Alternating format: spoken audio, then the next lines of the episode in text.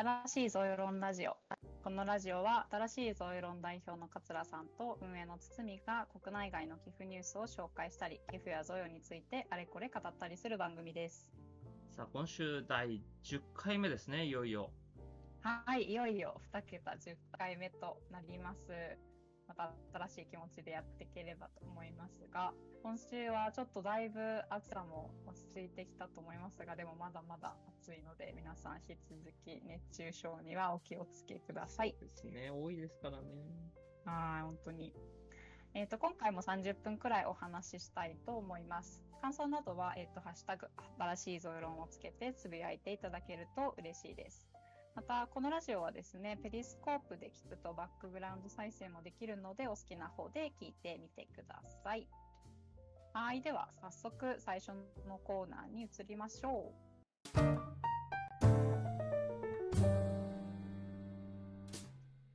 はい、今週の寄付ニュースということで、このコーナーでは今週の気になった寄付ニュースを紹介していきたいと思います。はい、えーと、今週はですね、あの、24時間テレビがね、ちょうど、さっき終わったのかな？昨日からやってましたけれども、そちらの募金について続報で取り上げつつ、ちょっとまあ、あの、意見交換していければと思います。で、えっと、実はね、まあ、24時間テレビいろんな批判もありますけれども、募金額、寄付金総額はすごい額ですね、毎年ね。そうですね。42年間これまでやられてるんですけども、総額が396億ということで。そうなんですよ。1978年からやってね、かなり古いんですけれども、えっ、と、初っ端からですね、まあ大体10億前後をずっと、ねあの、推移していて、横ばいで推移しているという感じなんですが、まあ最近ちょっと増加傾向かな。去年がですね、すごく跳ねて15.5億という感じで、えー着地しましたけども、まあ、おおむね例年は、えー9億弱とか、9億ちょいとか、まあ、年によっては10億超えみたいな感じで、10億前後を行ったり来たりしてるという感じですね。で、これはね、日本の寄付において、毎年ね、この10億を1日で、あの、叩き出してるというのはものすごいことでね。そうですねえー。そうですね。あの、寄付キャンペーンはね、日本もそもそもそんなに多くないというのもありますけれども、はいまあ、24時間テレビが、こうしたチャリティー文化の一翼をね、担ってきたことは間違いないかなというふうに思います。で、今年は、だいぶ、まあコロナの影響を受けてスタイルも変わって、チャリティーランも、なんか、あの、すみません僕はテレビは見てないんですけども、えっ、と、私有地というかね、行動ではなくて、えー決まった場所をぐるぐる回って、で、一周ごとにいくら寄付するみたいなスタイルの募金欄かなということをやったりとか、あと、えっ、と、なんか、あれですよね、対談で募金について考えようみたいなことを、えっ、と、ハリー千本のなんとかさんとか、はい、サッシーとか、そうですね、そうそう。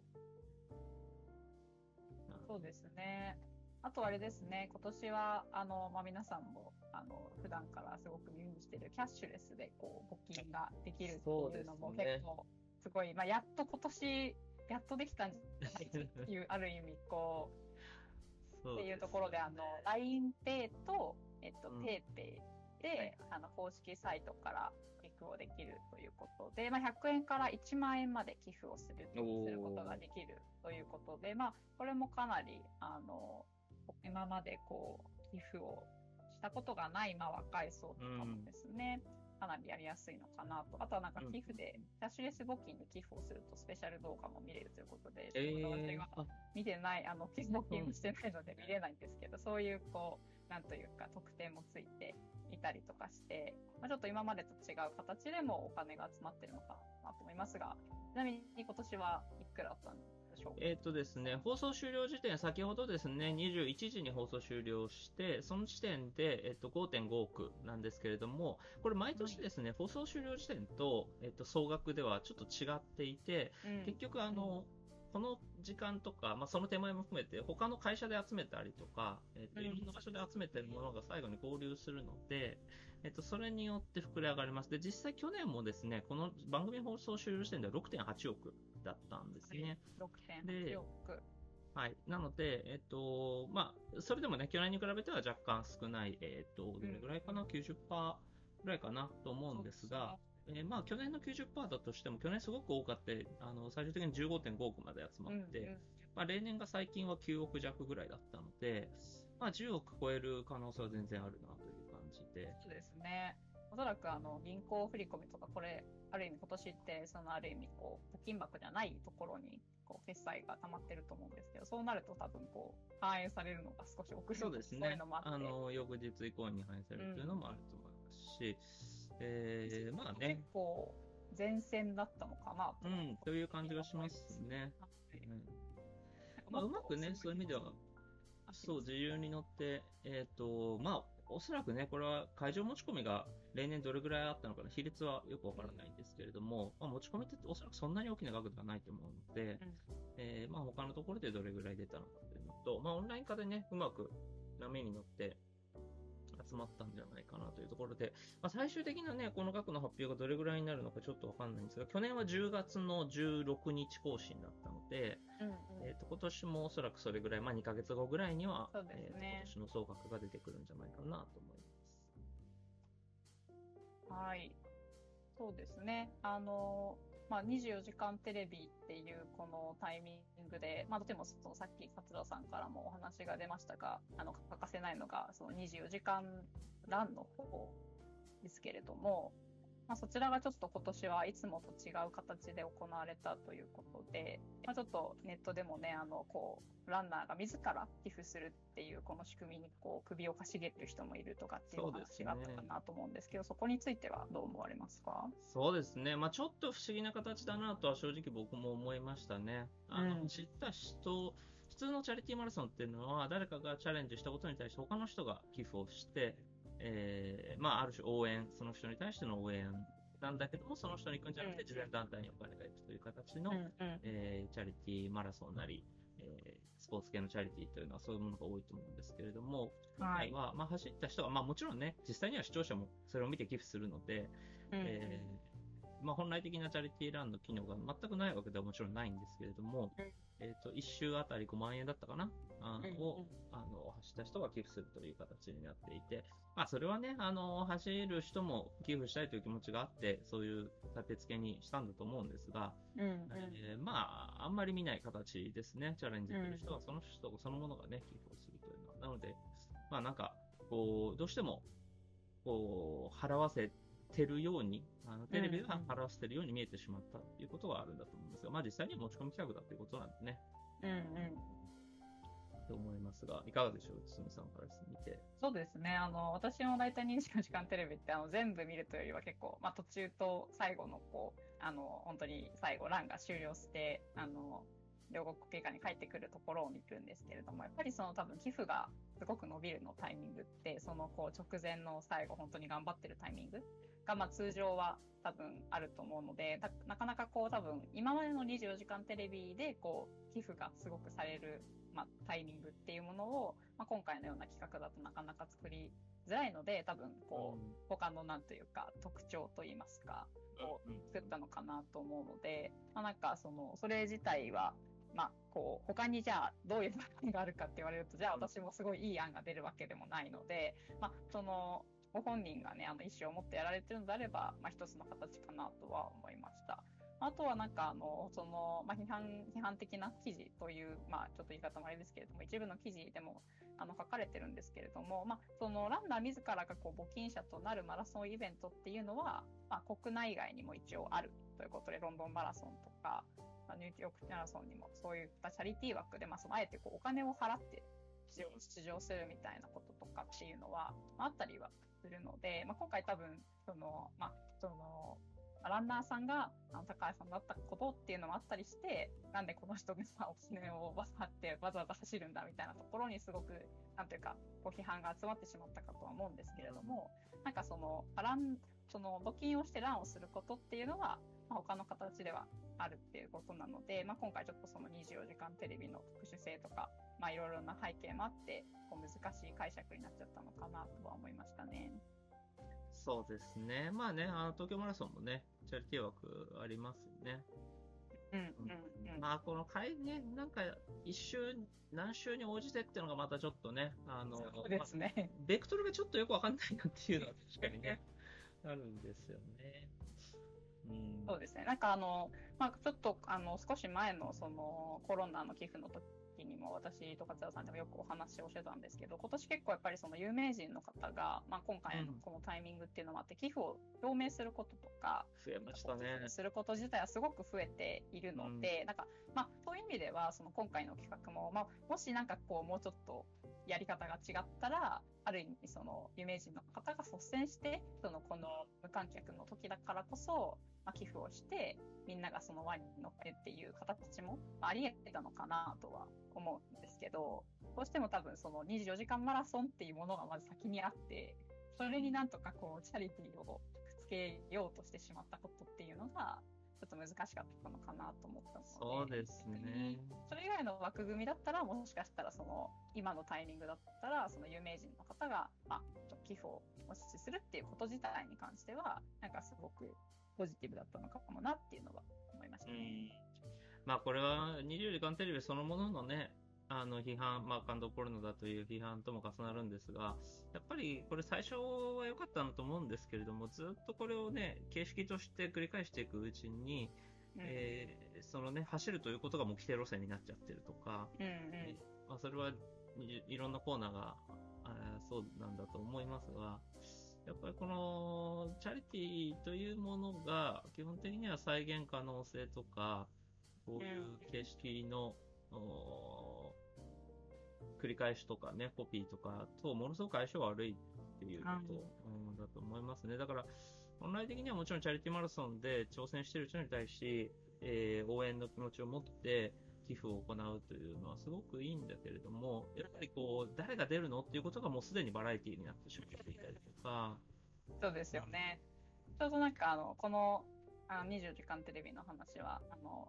新しい贈与論の Slack でも出たんですけど、その時にあの、少し前にあの、紹介したそのトム・ムーアさんのやつ、あのトム・ムーアさんっていうあの、イギリスのあの、退役の軍人の方が、なんかはい。100歳の誕生日の時にこう、自分がこう、庭を歩何うん何周歩いたら、いくらみたいな、あのファンドレイズは43億円集めてたりするんですけど、だからやっぱりなんかその、立て付けというか企画次第ではすごく跳ねうるもの、やっぱりその、なんかなんとかそういう、こう自分、なんていうか、ただ寄付するよりも多分応援しやすい、こう、スタイルではあると思うんですけど、桂さんが言う通り、やっぱりその企画がありきで、こう、うん役者がありきで最後にその寄付が乗っかってしまってるっていうのが、どうしてもちょっと難しいのかな。まあ、実際はね、あの昔は、あこれも公式に認められてるのかわかんないですけど、いわゆるワープ説みたいな、あのタクシーで移動して、えっ、と、最終の番組終了とゴールを合わせてるんじゃないかみたいな批判も出て、まあ最近はそういうのはなくなったみたいですけれども、まあやっぱりね、このテレビの形式と、ね、チャリティーというものが、まあ本来的には両立できると思うし、おそらくね、あの最近はそういう修正もかかってるんじゃないかなと思うんですが、まあその、ね、78年から、えーうん。だからもう32年、ん？違うな、もった？42年じゃないですか？42年？うん。そうですね、42年か。42年、43回目が今年は。やってる中で、まあちょっとね、この形式でどこまでいくのかっていうのは、まあもはや伝統になりつつあるのかもしれませんが、うん、まあ、ちょっと難しいところもあるなというのは今回改めて募金欄で、え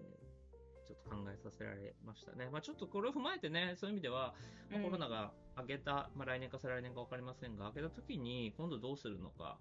えーまあ、単純に戻すということもまあできなくはないですが、またちょっとね、あのチャリティーとか募金とか、まあ、今回その募金について考えるというコーナーができたのも象徴的ですけれども、について、えー、と考え直す、24時間テレビ自体も考え直す機会になったと思うので、まあ単純にそれは楽しみですね、この先。そうですね。うんなんか、あずさんがおっしゃる通りで、なんかその、チャリ、なんかその24時間マラソン、24時間テレビの中のマラソンっていうのは多分なんかこう何かしらの伝統があって残り続けるものかとは思うんですけど、なんかその寄付とか、そのチャリティーを集めるという行為自体は、なんか必ずしもマラソンと紐付けなくても、今日の今回のその、まあ、寄付を考える、まあ、番組だったりとか、別の形でもあり得ると思いますし、まあ、ある意味その、この42年間、その、まあ、減ったり減増えたりしたとしても、こう寄付金額がすごいなんというか、まあ、跳ねたのって、まあ、東日本の時ぐらいだと思うので、うんなんかこう、多分、次新しいアクションをしたら、これにも、こう、寄与する可能性もあるので、そういう意味でなんかこう、新しい、形があったりするとすごく楽しみだなとか見てみたいなと思いましたね。はい。というわけで、はい24時間テレビはそんな感じでいきましょう。はいはい、では続いてのコーナーに行きましょう。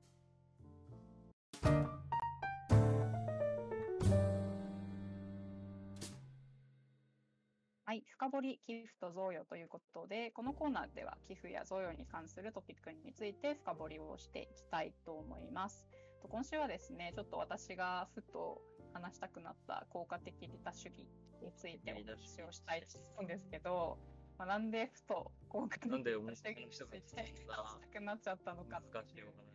そうなんですよね。あの、国定力利他主義に関しては、あの、新しい贈与論の中で、寺子屋という結構贈与論を真剣にがっつり学ぶチャンネルがあるんですけど、そこで、あの、過去に、えっと、お題として上がったことがありました。で、あの、最近結構、寺子屋の過去の、あの、会話っていうのをもう一回見直す中で、効果的利他主義っていうのが一番かなりこう、まあ、批判があったりとか、強い意見がすごく多かったなというのが、まあ、他は結構なんというか、私こういうなんか経験がありますとか、確かにそういう考えもありますねっていう、結構こうなんていうかポジティブな意見が多いんですけど、まあ、これに関しては結構、私はあまりこれは賛成できませんですとか、結構その、辛辣な意見もありました。で、まあ、一方で、じゃあその効果的利他主義って確かに、まあ、この後多分勝田さんにもちょっとお話ししていただければと思うんですけど、まあ、確かにこう、まあ、本当かよと思うところもありつつ、まあ、一般的にこう、まあ、私たちがこう意思決定するような時に結構使われている考え方ではないかなとも思ったりもしています。というのも、あの、私が、まあ、あの、最近、その新型コロナウイルス感染症拡大防止活動基金という、あの、コロナの活動をする団体に助成をする基金の運営というのをレディー4でやらせていただいている中でも、まあ、やはりその大きなお金をお預かりして、まあ、それを助成するプロセスっていうのをやっていく中では、まあ、どうしてもその主観で、じゃあ判断していいかっていうと全くそんなことはなくって、まあ、やっぱりそのコロナのタイミングで、じゃあどこに助成をしたら、こう、まあ、寄付者の思いもしっかり反映された上で、まあ、しっかりこう、インパクトがある形、もしくは、しっかり効果が出る形で、あの、活動してもらえるのかっていうのがどうしても、こう、判断として必要になってきますし、まあ、対外的に説明しなきゃいけないっていうのもあるので、例えばじゃあ、この団体にいくら助成したら、この何万枚のマスクが届けられますとか、何人の子供にこう何かを与えることができますとか、こういった形でこうやっぱ数とか定性的に定量的なデータでこう説明をする必要がどうしてもあるっていうところもあって、まあこうある意味効果的利他主義的なこうインパクトだったりとか定量的に測れたようなものっていうのが必要になることも多いなと思ったので、なんかこう、うん。ちょっと身近な批判もありつつ、でもやっぱ必要だよなみたいな そこのこうもやもやについて思ったので、ちょっとね話したいなと思いました。いや、おっしゃる通りで、まあ、基金なんかはね、どうしてもこういう観点が必要ですよね。そうですね。なんかちなみにその効果的利他主義ってなんだよみたいな人もいたと思うので、ちょっとそうですね、簡単に説明しておきましょうか。まあ、流れとしてはこういう流れはすごく最近増えてると思うんですが、ざっくり言うと、えっ、と、一番いいギフトは何なのかうんということを考え、まあ、いい寄付というのは、えっ、と、まあ、この言い方がすでに効果的利他主義的ですけれども、うん、そうです効率よく社会を良くする寄付ですね。はい。効率よく社会を良くする。それは例えば、えっ、と、5つ、非営利団体があったとしましょう。で、えっ、と、か大前提として、まあ、どの問題を扱うかっていうこともあるんですが、えっ、と、すごくわかりやすく、話をわかりやすくするために同じ問題に取り組んでいるとしましょう。うんえーで、それは、まあ何でもいいんですが、えーなんか盲導犬の育成だとしましょうか。盲導犬の育成に取り組んでいる団体が5つあったときに、100万円渡して、えー当然、それは団体によって運営効率が違うわけですね。はい。えーすごく例えば IT を活用したり、えー優秀なスタッフを雇ったり、えーうん。して、しかもコストもシビアにコントロールして、えーすごく効率よく盲導犬を育てられる団体もあれば、なんかこうちょっとグダグダ運営もあまり、えー洗練されてなくて、えーなんか無駄なお金を使っちゃったり、いらないチラシを吸って倉庫に山積みになってたり、えーして、えー IT も活用してなくて、なんかこうね、紙でいろいろ吸ったりして、印刷費もすごくかかったりして、あんまりこうんう経営がうまくないような団体もある。そうすると当然全社に寄付した方が効率的に、えー、盲導犬育成ができて世界が良くなる。まあ、こういうことですね、うん、こういうことを積み上げていくと、で、今同じ問題を扱いましたけども、じゃあ、えっ、ー、と、盲導系を育成するのと、そもそも目が見えなくなる人を減らすのと、どっちが効率がいいのかとか、うん、そういうことも比較できるように、まあ、なっていくと。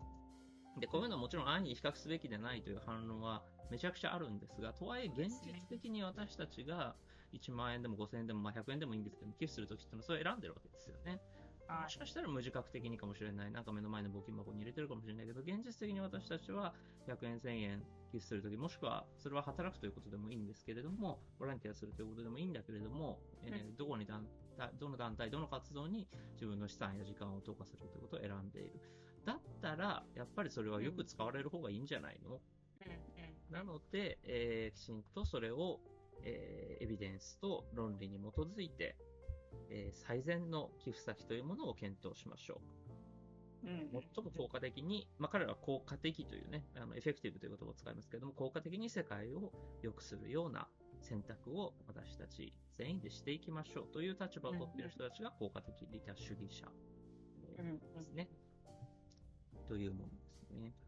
はい。そうですよね。まあ、やっぱりその、多分、ある意味その一つの団体とか同じ活動をしている団体の中で、まあ、よりこう、インパクトが出せるところに出すっていう話も今あったかと思いますし、まあ、かつそのそれよりもちょっと上のレイヤーでそもそもそのどの分野にこう寄付をしたらより社会は、まあ、世界は良くなるのかっていう多分それを一番こう一番大きいレイヤーでやってるのがビル・ゲイツとかそうですねビル・ゲイツ。なんかあのまさに月面リンダ財団率いるね、あのビル・ゲイツなんかは効果的リーダー主義をすごく支持している人、一人で、よく効果的リーダー主義の本とかね、見ると、あの帯とか最初の本にビル・ゲイツの言葉が 出てたりそうですよね。なんかやっぱりでもその、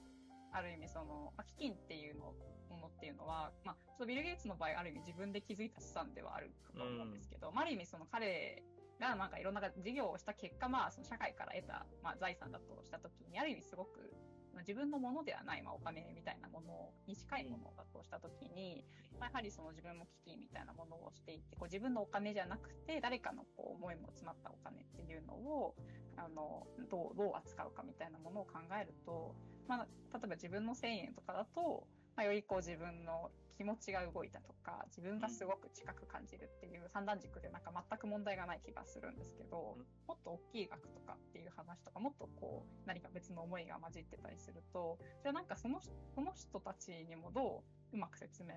できるかとかっていうのって、多分何かしらのこう指標みたいな、なんかこう説明できるアカウンタビリティみたいなものがあると思ってい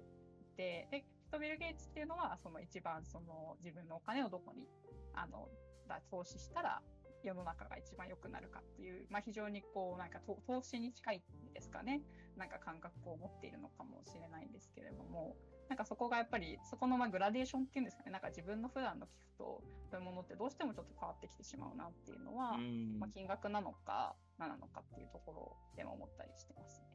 いやまさに彼らがよく言うのは、えっ、ー、と、まあ、ポール・ブルームが反共感論という本を出してますけれども、えっ、と、共感に流されるなっていうことなんですよね。で、えっ、と、共感に流されるなっていうとすごくこう、冷徹に聞こえるかもしれませんが、彼らはものすごく平等主義者で、うん、えー、要するに今ってやっぱり先進国の子供と、えー、発展途上国の子供が、二人ともが危機、えー、命の危機に陥った時に集まる寄付額って全然違うわけですよね。うん、で、よくあの日本でもたまに、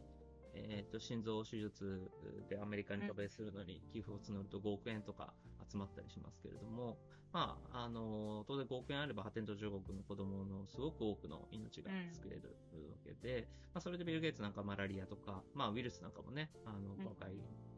ん、まあ、あの、準備してましたし、今回もかなり多額のあの、お金を使ってますけれども、まあ、一つ一つの命をすごく平等に見て、えっ、ー、と、先進国であっても途上国であっても、えー、一人の命は一人の命であるということを、まあ、徹底してやっているがゆえに、えー、まあ、共感でやるとやっぱり身近に行きやすいんですよね。そうですね。同じ国とかに行きやすいし、まあ、特にあと、あの、報道とかね、あのが入りやすいの結局、あの、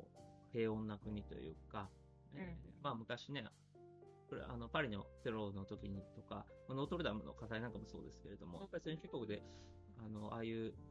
事故、事件が起きると、まあ、あるあるでもちろんとても痛ましいものですけど、ものすごく報道もされるし、もされるし、みんな共感を示してね、あの、するんですけれども、一方で紛争地帯とかはずっと戦争をやって多くの命が失われたりとか、貧困な地域では今日もね、あの、子供がそれこそ10歳まで育つのがまだまだ難しいといった地域がたくさんあると。でそういうものに対してやっぱり共感だけで、えー世界の命平等に、えーこう、まあ、救うというとちょっと行き過ぎなんですけども、働きかけてうんうん世界を良くしていくのが難しい。まあもう少し、えーと、エビデンスとか、えー理性、論理というものに頼らないと、我々は見間違うんじゃないかということを、うん彼らは訴えてるんですね。そうですよね。なんか多分あい寺子屋の中でもあの書いてあったかなと思うんですけど、どうしてもその寄付っていうものはすごくなんか情緒的なもので、まあ投資とかあの事業いわいわゆるビジネスみたいなものは理性的に行われるっていうところに、なんかすごくまあ分断があるのが結構一般的だと思われてる中に、まあそれにある意味こうアンチテーゼ的にある後から、まあ後からというか、後からなのか、まあ元からあったのかわからないですけれども、まあ、だんだんと最近、まあ、ソーシャルインパクトっていう形だったり、いろんな言葉で、こう徐々にこのソーシャル界隈にも、あのその言葉自体が入ってきてると思うんですけども、まあ、あのこう実際その NPO とか、まあ、その寄付という形でお金を集めてる団体が、まあ、そのこう効果的な主義的な考えを、ま、どうやって扱っていくのがいいのかなみたいなのも一方であの思ったりもしていてというのもやっぱクラウドファンディングてどちらかというとすごくこう思いをあのうんページにすごく盛り込んで書いて、まあ、パッションみたいな。それはすごくすごく大事なことですしやっぱりあのなんかそのその人らしさが出るのでやはりいいことかなと思うんですけど、まあ、一方でやっぱりそういうこうこういうこうこれあなたの1000円で何個の何ができますみたいな言い方の方が分かりやすいってこともあったりして、多分皆さん団体の方も悩まれてるんじゃないかなと思うんですけどそれについてはどう思いますか？いや、これはでもね、もう大手のね、NPO なんか必ず書いてますよね。1万円あれば、えー何ができますとかいうのもうん。必ず書いてますけれども、まあ、そういう流れが、あの、出てくること自体は、あの、まあ、あってしかるべきというか、まあ、あまりにね、ちょっと単純化しすぎだなという気もしますけれども、うん。実際はそんな単純にね、換算されてないと思うので、そこまでシンプルにしなくていいんじゃないのという気もしますけれども、えっ、と、まあ、でもやっぱりアカウンタビリティですよね、団体側からすればね。で、小型リーダー主義というのはやっぱり寄付する側の考え方なので、団体からすればとりあえずアカウンタビリティをしっかりする。で、それがソーシャルインパクトの最大化じゃないケースもあると思いますし、うん端的に効果的リーダー主義が見落としてしまうのは、えっ、と、そうですね、まだ、えっ、と、社会的に問題と認知されてない領域への支援ですよね。うんやっぱりこれは、あの、何がじゃあ、ソーシャルインパクトなのか、社会的な、うん。えー価値なのかということっていうのは、コンセンサスの上に出てくるものですけれども、うん。まあ、その手前に例えばそうですね、えっ、と、これはおそらく国家的リーダー主義者の中でも僕は意見が割れるんじゃないかなと思うんですが、動物の権利とかですね、例えば。えー普通の権利なんかピーター・シンガーなんかはね、あの、国家的リーダー主義者の中にピーター・シンガーという哲学者がいますけれども、はいピーター・シンガーなんかはかなり強力な、えー動物の権利擁護者、アニマルライツの擁護者なので、えーおそらく強く推進したいと思っていると思いますが、まあ、それが動物の権利をどこまで擁護するのか、まあ、それもね、えっ、と、犬猫はいいかもしれませんが、えーうんどこまで擁護するのか、もう完全にそうですよね。そうですね。あの、どこからが動物でっていうものも線引くのも難しいので、っていうことを、